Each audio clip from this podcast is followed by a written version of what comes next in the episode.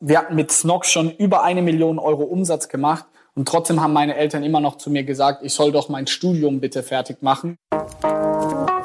Willkommen bei How to Hack, dem Podcast von Business Punk. Hier verraten euch erfolgreiche Gründerinnen und Gründer, Macherinnen und Macher und Kreative, was sie in ihrem Job anders machen. Unsere Gäste erklären euch ihre persönlichen Tipps und Hacks fürs Arbeitsleben. Und das Beste daran ist, dass es nicht nur einfaches Blabla gibt, sondern handfeste Learnings. Ich bin Tijen, Gründerin und Moderatorin und freue mich sehr, Host dieses Podcasts zu sein. Hallo zusammen und herzlich willkommen zu einer neuen Folge von How to Hack, dem weltbesten Podcast. Ich freue mich sehr, dass ihr eingeschaltet habt. Heute geht's ums Thema Gründen. Und da ich ja selber auch Unternehmerin bin, freue ich mich sehr, mit jemandem jetzt darüber zu sprechen, der das ganze Thema wirklich par excellence angegangen ist, zusammen mit seinem Partner. Er heißt Johannes Kliesch und hat zusammen mit Felix Bauer Snox gegründet.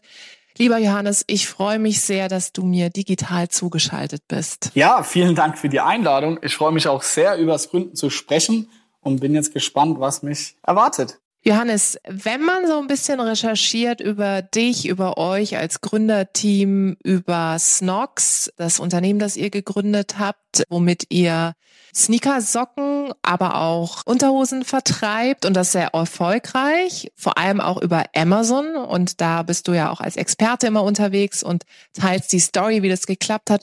Dann stelle ich mir so ein bisschen die Frage oder habe mir die Frage gestellt, ob du das Gründen eigentlich schon in deinen Genen hattest oder nicht. Wie war das? Ich würde sagen, jetzt mal ganz pauschal würde ich sagen, ja, weil Felix und ich, also mein Cousin und ich haben die Firma zu zweit gegründet und wir haben schon damals, haben wir immer Monopoly gespielt, tatsächlich, so richtig klischeehaft.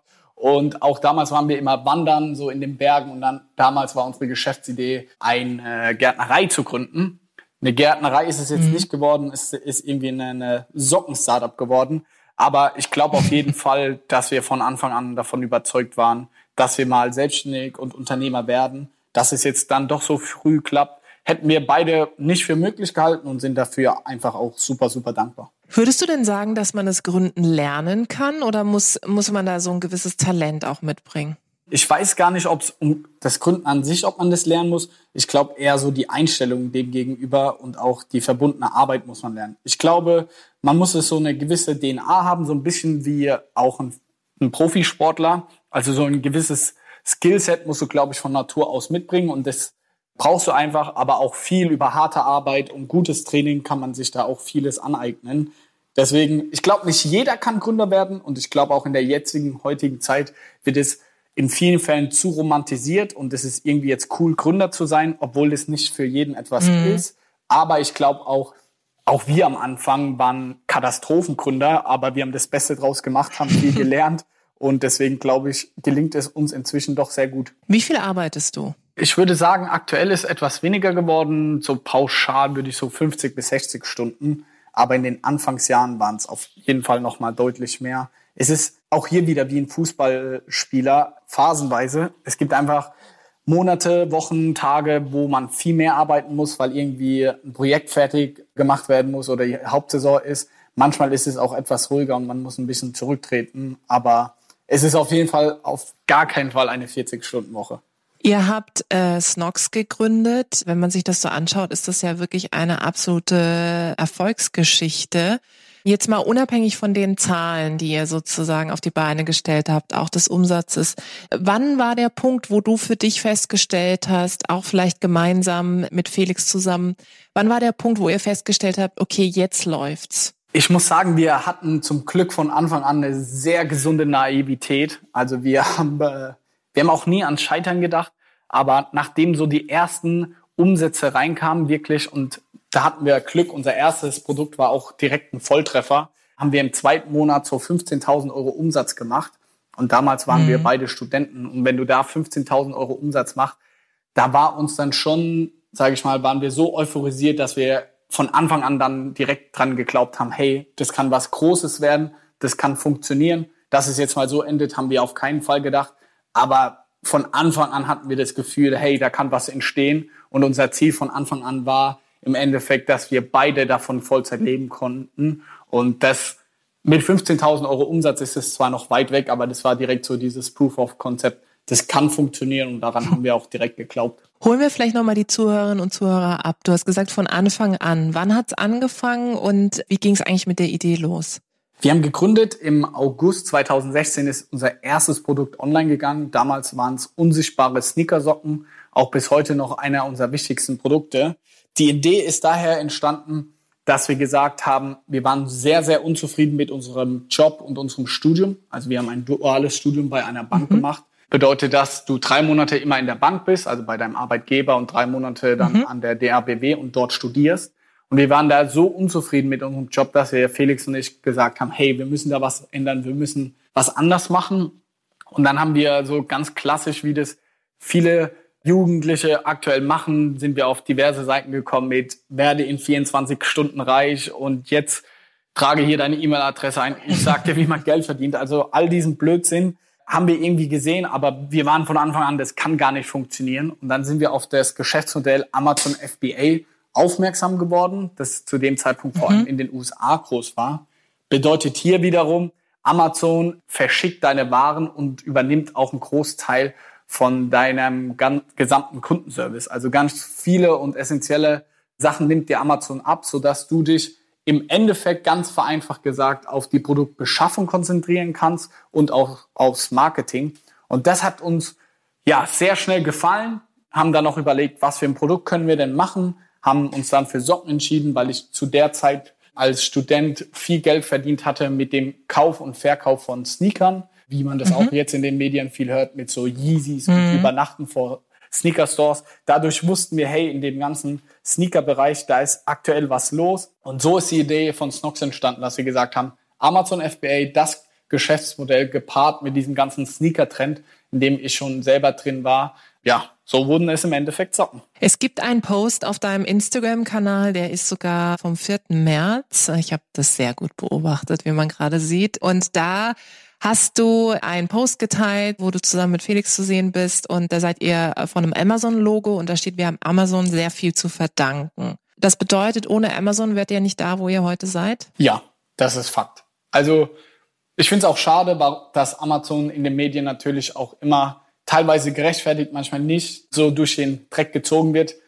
In unserer Story, und deswegen möchte ich das auch immer wieder positiv hervorheben, ohne Amazon wären wir jetzt nicht hier und hätten gar nicht die Möglichkeit, weil wir haben keine Investoren drin. Wir haben mit 4000 Euro mhm. Startkapital haben wir unsere Firma gegründet und es wäre ohne Amazon in der Form nicht möglich gewesen, hätten sie uns so Kernprozesse wie Logistik und auch Großteil des Kundenservice von Anfang an abgenommen. Deswegen sind wir da bis heute dankbar, dass uns Amazon das ermöglicht hat. Vielleicht jetzt nicht als Einzelperson Amazon, aber als gesamtes Unternehmen sind wir einfach da ein Riesenfan von und finden es auch toll, was dieses Unternehmen macht.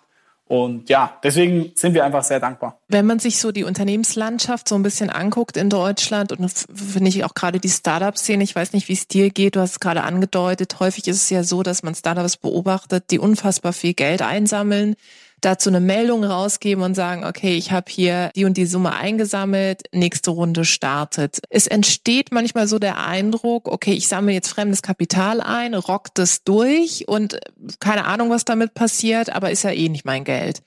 Wie findest du das, wenn, wenn sozusagen äh, Gründer, Gründerinnen jetzt sagen, okay, sie sammeln Geld ein? Findest du es einen guten Weg? Sagst du, man muss aufpassen? Für wen wäre es was, für wen nicht? Ja, eine super spannende Frage und mit der Felix und ich uns natürlich auch irgendwie wöchentlich auseinandersetzen, weil ich habe es eben schon gesagt, wir selbst haben gar keine Investoren dabei. Und dann ist es schon immer so, wenn wir dann Gründerkollegen hören, die dann genau so eine Mentalität an den Tag legen oder für die steht einfach was anderes auf dem Spiel. Irgendwie ein guter Ruf und der Lebenslauf, aber das war's. Also die hängen ja privat dann oftmals nicht mit drin. Und würde Snox jetzt bei uns pleite gehen, dann wären wir auch Privatinsolvenz. Und so ist es halt, wenn du gerade gefundet bist, ist es halt nicht der Fall.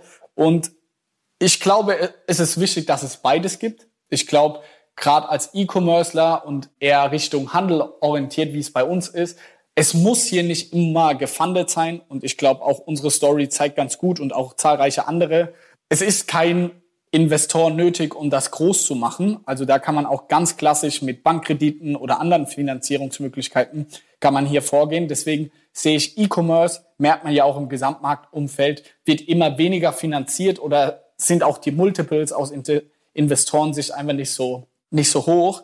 Dahingehend ganz klassische Softwareunternehmen oder Software as a Service ist ein ganz anderer Case. Da musst du erstmal zwei, drei, vier, fünf Jahre in die Entwicklung des Produktes investieren, bis du dann aber erstmal Geld verdienst, einen positiven Cashflow hast, aber dann hinten raus auch super profitabel werden kannst. So ist es halt bei uns im klassischen Handel überhaupt nicht der Fall. Du kannst von Anfang an profitabel werden, aber es ist sehr limitiert. Auf der anderen Seite Software, wenn die einmal steht und geil entwickelt ist, dann kann man ganz andere Renditen erlangen.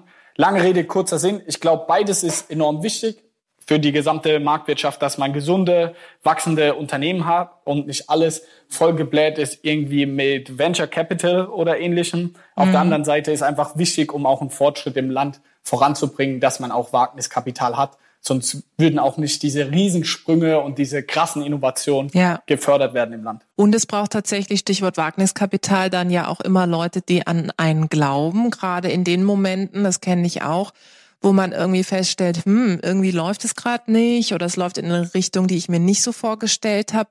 Wie ist es bei euch? Was macht ihr in den Momenten, wo ihr feststellt, oder hakt's? Oder seid ihr vielleicht auch tatsächlich auch mal ganz konkret gescheitert? Also wir sind schon oft gescheitert, muss ich wirklich sagen. Und das ist ja ein absoluter Trugschluss, dass jetzt bei uns alles richtig lief oder auch bei anderen erfolgreichen Unternehmen. Das heißt ja nicht, dass ja alles läuft. Im Gegenteil, ich glaube, uns macht aus, dass wir immer wieder aufstehen, egal wie ausgelutscht dieser Spruch ist, und einfach weitermachen.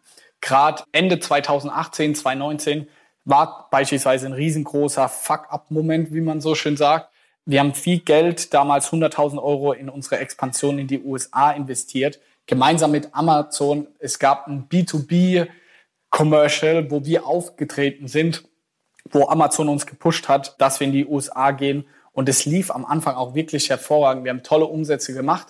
Aber nach drei, vier Monaten wurde halt klar, durch auch Anpassungen von der Gebührenstruktur, dass wir in den USA einfach überhaupt nicht profitabel sind. Wir hatten ein Minus-EBIT von fünf Prozent und da wir selber uns finanzieren, war das so nicht mehr haltbar und wir mussten dann 30.000 Paar Socken mit einem Container aus den USA hier wieder herschicken, umlabeln und wieder, weil in Deutschland hat man andere Barcodes als in den USA und hier wieder verkaufen. Also auch das waren riesengroße Fuck-ups und du bist dann irgendwie in der Presse, sage ich mal in Anführungszeichen. Also Amazon sagt, hey, die Jungs machen das so gut.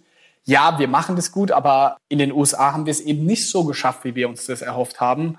Und in so Momenten bin ich einfach, glaube ich, sind wir beide einfach sehr dankbar, dass wir uns gegenseitig haben und auch durch unseren familiären Hintergrund hier, dass wir so ein eingeschweißtes Team sind. Wir sind beste Freunde, Cousins und Geschäftspartner, alles irgendwie in einem, sind da füreinander da und muntern und peppeln uns da gegenseitig auf. Aber gleichzeitig tauschen wir uns natürlich auch mit anderen Gründern aus. Wir haben aber jetzt nicht diesen klassischen Mentor oder, sage ich mal, die eine Person, an die wir uns immer wenden, sondern bisher haben wir das gut mit uns selbst ausgemacht, plus nochmal befreundete Gründer und irgendwie aus unserem Netzwerk, wenn es mal wieder richtig schief gelaufen ist. Wo kann ich denn vielleicht aus deiner Erfahrung, Expertise Menschen treffen oder finden, die mir helfen können? Also ich erlebe häufig, ja Leute, die gründen wollen, egal ob es Männer oder Frauen sind, die dann sagen, naja, ich komme vielleicht nicht aus einem unternehmerischen Haushalt, ich war lange angestellt, habe aber eine coole Idee. Wo finde ich denn Leute, mit denen ich mal so ein Sparring machen kann, die vielleicht mir auch mal sagen, das ist eine gute Richtung oder um Gottes Willen lass es. Was ist da deine Erfahrung? Also ich bin absoluter Freund von LinkedIn. Ich finde, da entsteht was Großes und was Tolles. Also diese LinkedIn-Community an sich finde ich klasse ganz konkret, was ich da machen würde, wenn ich jetzt da interessiert wäre. Ich würde einfach auf LinkedIn mal 10, 20 CEOs, Gründern, keine Ahnung, von Unternehmen, die ich inspirierend finde, von Startups, jetzt nicht riesengroße, weil die werden nicht zurückschreiben, aber vielleicht irgendwas, was jetzt in meinem Bereich geht.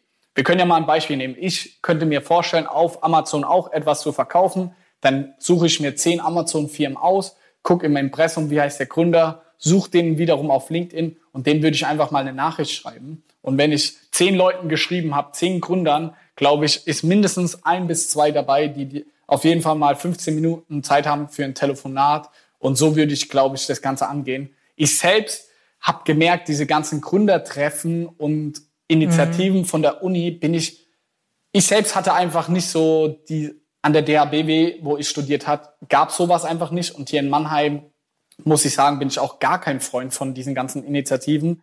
Es gibt bestimmt Bereiche, wo das super klappt, aber ich habe es bisher noch nicht oft gehört, dass ich gesagt habe, ich habe da jemand richtig geilen kennengelernt und dann frage ich ja, wo denn? Und dann hat er gesagt, ja, an der Gründerveranstaltung von der Uni. Also das, glaube ich, passiert ganz selten. Deswegen bin ich ja eher der Freund von direkten Kommunikation irgendwie über LinkedIn. Die passenden Leute, die ich inspirierend finde, einfach mal anhauen und schreiben. Und ich glaube, gerade in dieser Gründerszene ist, ist man auch viel offener, als man es manchmal denkt. Absolut. Das ist ein super Tipp, tatsächlich vorher mal zu recherchieren und finde ich halt auch mit einem konkreten Anliegen zu kommen, ja, ohne jetzt dem anderen total auf die Nerven zu gehen.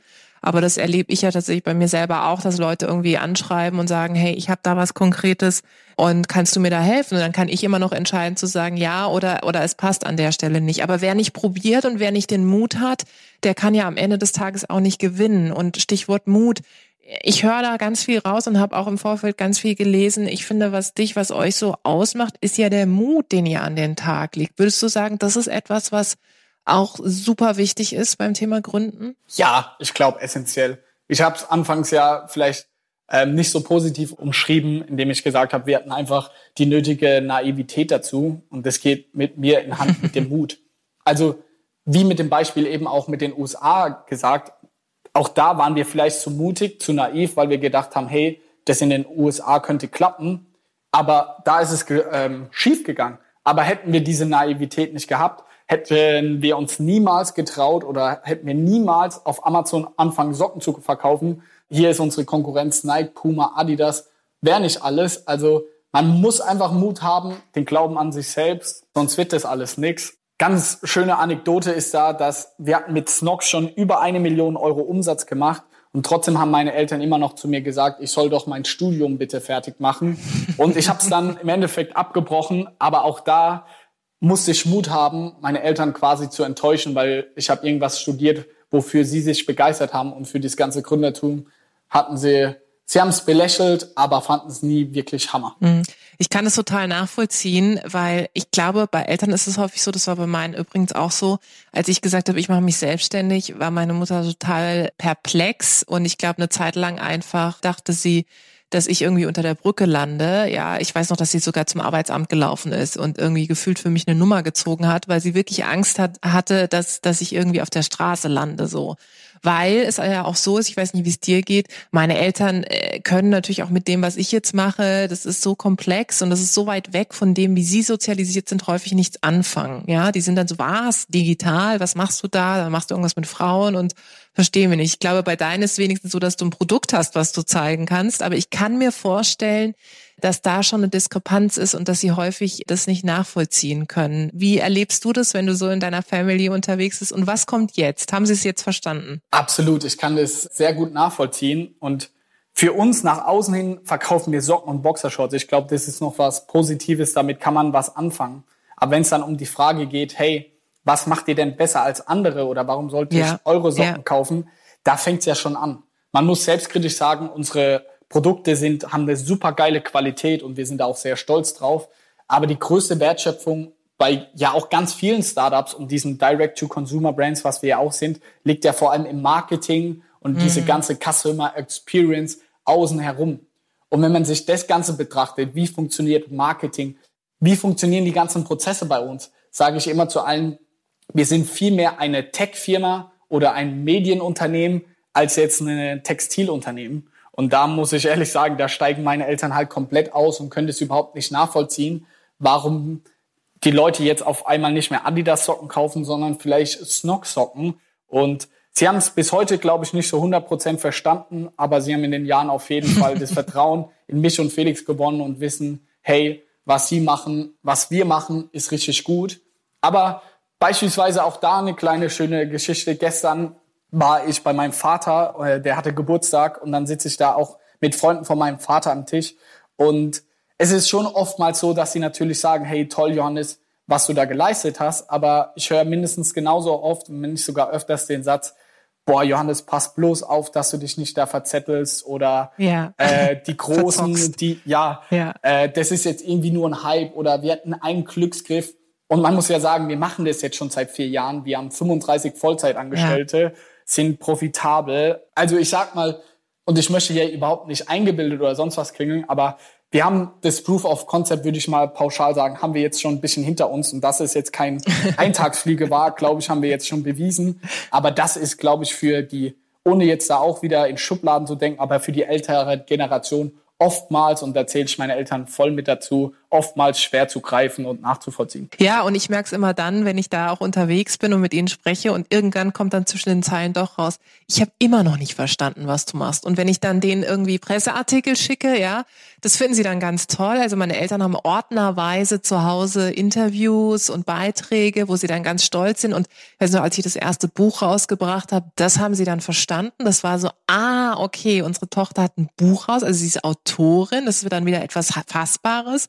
Alles andere ist dann irgendwie wahnsinnig schwer. Ich habe dann vor Jahren mal meinen Vater, ich habe so einen so Award für Frauen, wo ich eben Frauen auszeichne, habe ich ihn mal eingeladen, um ihm zu zeigen, was ich da mache. Und da war so das erste Mal, dass, dass ich bei ihm gesehen habe, dass er so ansatzweise versteht, worum es geht und dass der Stolz dann da ist. Aber du hast recht, es ist dann immer so dieses, der Subtext ist irgendwo immer, jetzt irgendwann wirst du schon irgendwie mal wieder auf einen geraden Weg gehen und pass bloß auf und verzock dich da nicht. Ich glaube, viele, die jetzt zu, viele, die jetzt zuhören, die es eh nicht so geht, können es wahrscheinlich nachvollziehen. Aber vielleicht, um tatsächlich mal bei diesem Verzock dich nicht zu bleiben. Wie schafft ihr es denn, weil du auch sagst, ihr seid profitabel, ihr habt 35 Menschen, die mit euch gemeinsam an eurer Idee arbeiten. Wie schafft ihr es denn für euch, den Fokus zu behalten und auch wirklich zu gucken, dass all die Sachen, die ihr vielleicht auch neu ausprobiert, dass, dass das gut investiert ist und dass man da wirklich nicht eine Abzweigung nimmt, die einem dann in eine Richtung führt, wo man sagt, oder habe ich mich jetzt total verspielt? Ja, ich glaube, das ist eine absolute große Herausforderung und die ist gerade jetzt in der nächsten Phase, in der man ist, wo man vielleicht auch eine entsprechende Liquidität hat und sich jetzt mal auch beobachte ich bei vielen Gründerkollegen, die sich da jetzt vielleicht zu viel rausnehmen würden oder jetzt einfach ein bisschen Larifari mit dem Ganzen umgehen. Ich glaube, das ist eine riesengroße Gefahr. Und was wir ganz konkret machen, ist erstmal auch hier wieder, wir zwei Gründer, dass wir im Gründerteam uns gegenseitig sehr challengen.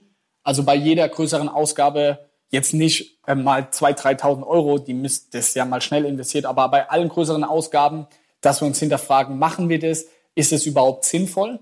Aber jetzt im nächsten Schritt, wo wir gerade ganz brandaktuell dabei sind, dass wir einfach auch unsere Führungskräfte entsprechend, unsere Leads, Teamleads entsprechend auch dahingehend aufbauen. Dass wir, wir haben jetzt jeden Dienstag immer morgens direkt um acht haben wir Teamlead-Meeting. Also alle äh, Führungskräfte der verschiedenen Abteilungen, bedeutet bei uns Produktentwicklung, im Sales, Amazon-Bereich, Sales, Online-Shop-Bereich, dass wir dann zu acht an einem Tisch sitzen und gemeinsam auch strategische Sachen entscheiden und beschließen. Und bei uns ist es so, dass jeder Teamlead auch entsprechend prozentual am Erfolg des Unternehmens und Erfolg ist hier gemessen im, am Gewinn des Unternehmens beteiligt ist. Somit wollen wir einfach auch so eine kleine Rückversicherung für uns darstellen, dass halt die Teamleads einfach auch unsere Entscheidungen hinterfragen. Also wenn wir da am Tisch sind und gerade aktuelles Thema ist beispielsweise, wir wollen jetzt unseren ersten Store in Form eines Cafés aufmachen, dass die uns kritisch hinterfragen, Jungs, ist es denn sinnvoll?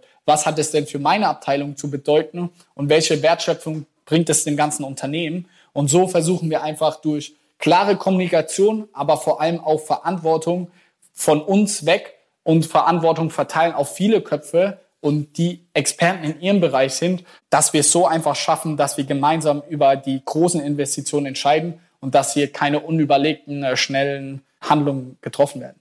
Was würdest du denn sagen, wie, wie schaffen wir es denn in Deutschland, dass es mehr Gründer und Gründerinnen gibt? Ist es nicht auch äh, vielleicht ein Problem, das unser Schulsystem zeigt? Ich weiß nicht, wie es dir ging, aber bei mir war, als ich irgendwie Abi gemacht habe, da gab es gar nicht die Option in den verschiedenen äh, Jobportalen oder auf irgendwelchen Jobmessen auch so, dass ich hätte eine Idee verwirklichen können. Also, dass mir irgendjemand mal gesagt hat, pass auf, Tijan, wenn du eine gute Idee hast, kannst du dich auch selbstständig machen. Wie war das bei dir? Du bist ja etwas jünger als ich. Hat sich da was geändert? Verändert gehabt oder findest du, da sind wir noch sehr rückständig? Ich glaube, wir sind da schon auf jeden Fall rückständig. Ich bin mir auch gar nicht so sicher, ob es jetzt nur an dem Bildungssystem liegt, also ob das nur ausschlaggebend dafür ist.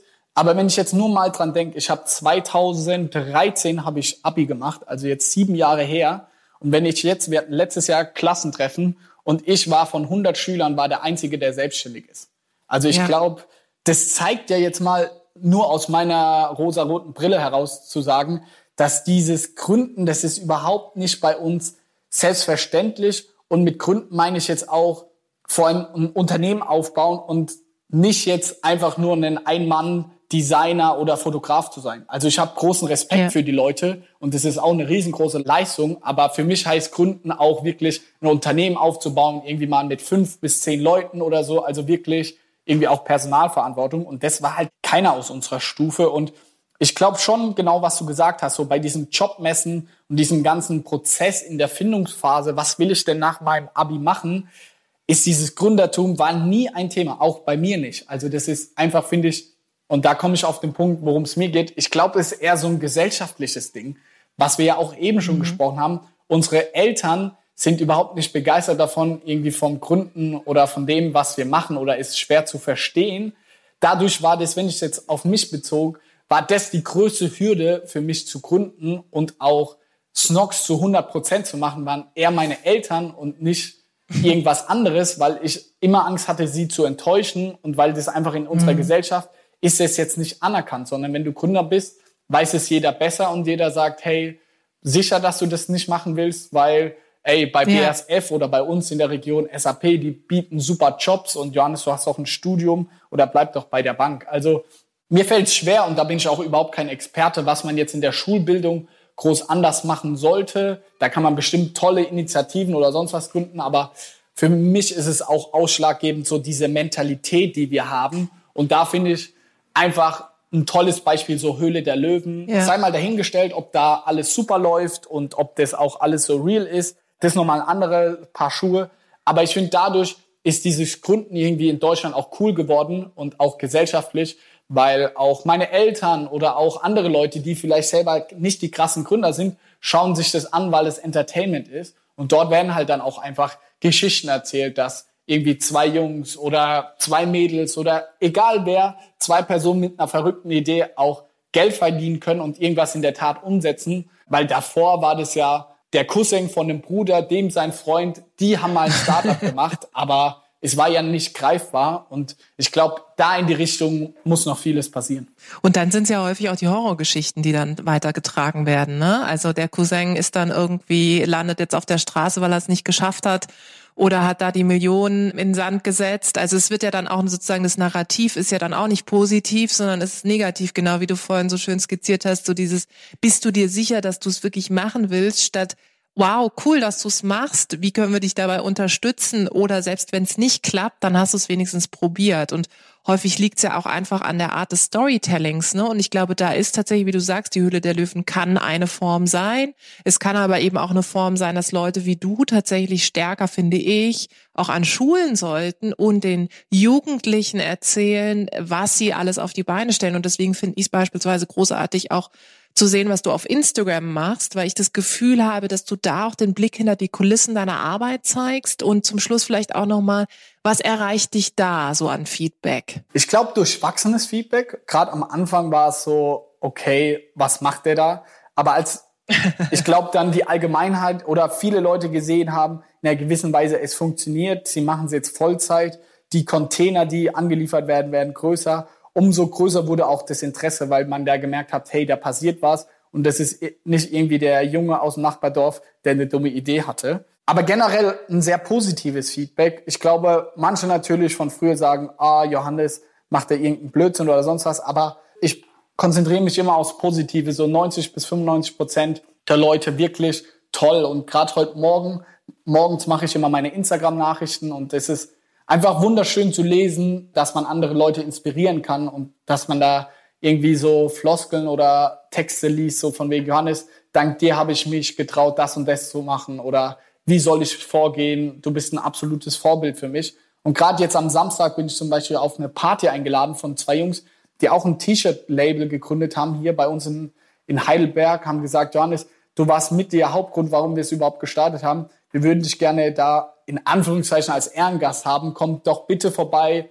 Für Getränke und alles ist gesorgt. Und das sind einfach auch so Stories, die mich neben Snox an sich einfach antreiben, dass ich sage, hey, ich bin jetzt auf einem kleinen Pedalstone, ich kann andere Leute motivieren, weil die sagen, hey, ich will wie Johannes sein oder auch wie Felix, ich möchte auch mal 30 Leute hier haben.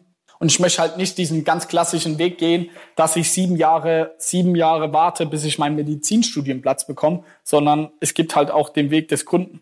Ja, super. Und ich finde, wenn man dir zuhört und wie gesagt dir auch folgt, dann merkt man, dass du da wirklich auch diese ja, Mission hast, jetzt Leute nicht irgendwie in eine Richtung zu bringen, aber zu, ihnen zumindest die Inspiration zu geben. Wenn du Lust auf Gründen hast, dann mach es tatsächlich auch. Ganz zum Schluss vielleicht nochmal so deine drei Tipps für Leute, die jetzt zuhören und sagen, hey, ich habe eine coole Idee, weiß aber noch gar nicht, wie ich das auf die Beine stellen soll. Was sind so deine Top drei Tipps fürs Gründen?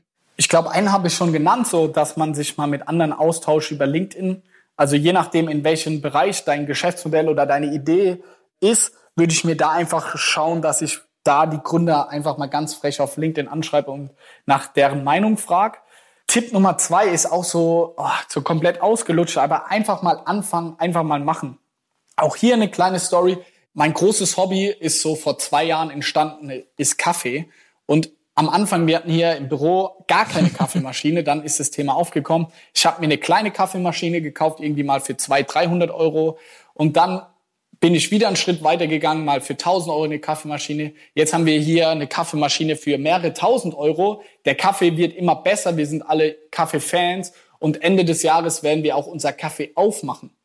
Was ich damit sagen und Wahnsinn. verkörpern will, ist, einfach in kleinen Schritten hochhangeln. Und das ging jetzt gar nicht drum, wie teuer eine Kaffeemaschine ist, sondern damit wollte ich einfach verdeutlichen, Schritt für Schritt machen. Vor zwei Jahren hatte ich keine Ahnung von Kaffee und ich fand das Thema einfach nur interessant und wusste auch nicht, wo, wohin die Reise im Endeffekt geht. Und Ende des Jahres hoffe ich, kann ich dann die Story erzählen, hey, jetzt haben wir ein eigenes Café und dann in zwei Jahren sage ich, hey, wir haben fünf Cafés in jeder großen Stadt in Deutschland.